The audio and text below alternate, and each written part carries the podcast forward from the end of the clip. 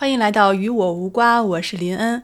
虽然热点与你我无关，但是我们依旧可以凭借自己的喜好，在瓜与瓜之间反复的横跳。今天是二零二一年的十一月二十三号，大家今天过得怎么样呢？我今天啊看到了一个新闻，就说澳洲一个男子捡到了一块大石头，他一度以为里面是一块大金子，想尽了各种办法想敲开，但是都没有敲开。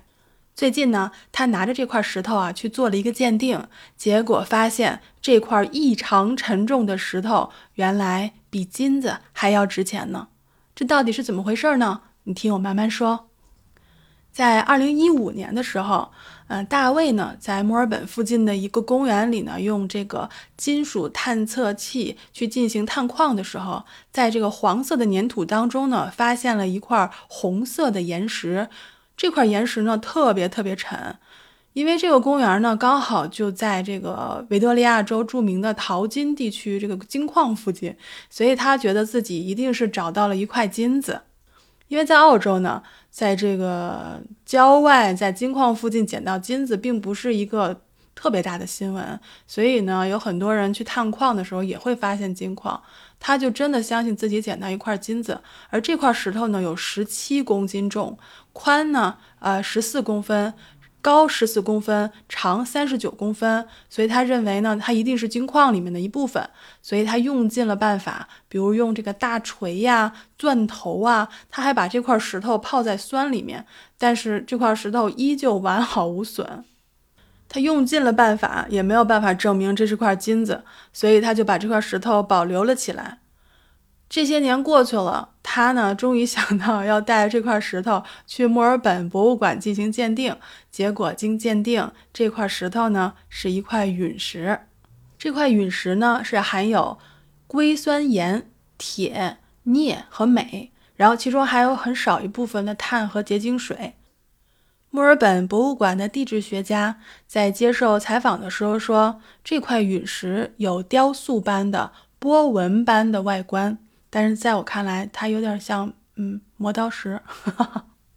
而且研究人员呢已经得出了结论，这块陨石呢已经有四十六亿年的历史了，而且呢它并不是一直都在地球上的，它可能是在一百到一千年前落在地球上的。这就让我想到了我们小的时候听大人讲的一个神话传说，就是女娲补天。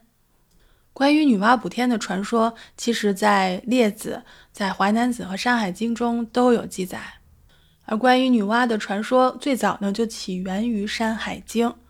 山海经》中说，说女娲擅长变化，身躯像蛇一样。上古十巫都是女娲的传人，是巫师之祖。就是传说，在上古的时候，大地四方的一个尽头，就是很远的地方，有一个地方崩塌了，大地呢塌陷，天也受到了损坏，不能把大地全部都覆盖住，地也不能把万物生灵全部承载住，火势凶猛，洪水呢也非常的猛烈，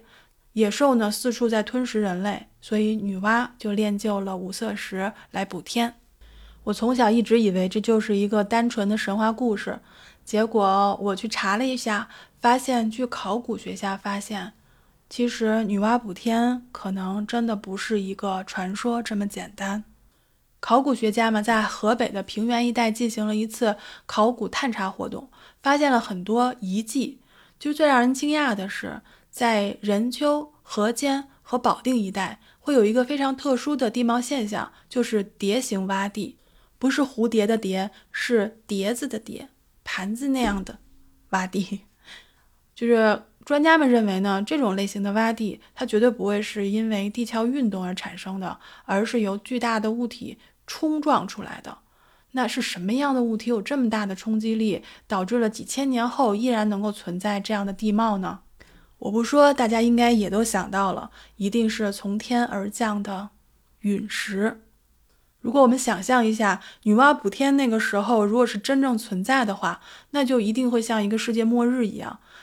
很可能就是地震、洪水，还有火山爆发。而如果这个时候是陨石上有携带陨冰的彗星，它从天而降，落在地面上，这么大的冲击一定会引发大爆炸，而散落的陨石碎片就会四处飞溅，就会形成大大小小的陨石坑了。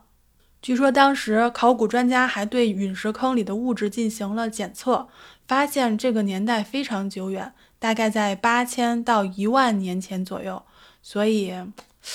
说不定女娲补天的神话真的有可能是在那个时候发生的。那让我们再细想一想，如果回到《山海经》里所记载的那个世界，那里边记载了多少山川地貌，还有那些神奇的妖怪？我当时去看那个电影，叫做《神奇的动物在哪里》。我当时就在想，我们《山海经》里边记载的这些怪兽，比那些可厉害多了。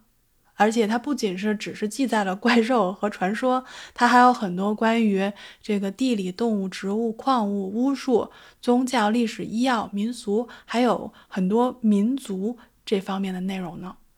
而且我不知道大家是否留意到了，我们这些年的国漫还有游戏，很多的角色还有故事背景都来源于《山海经》，所以这就让我觉得《山海经》就好像是我们的一个宝藏。当然了，还有近几年我们经常会看到《山海经》的这些精美的绘本，我不知道你入手了哪一部，来评论区跟我交流吧。那我们今天的分享就到这里，我希望大家能够度过一个美好的夜晚。我是林恩，二百二十一赫兹，咱们明天再见。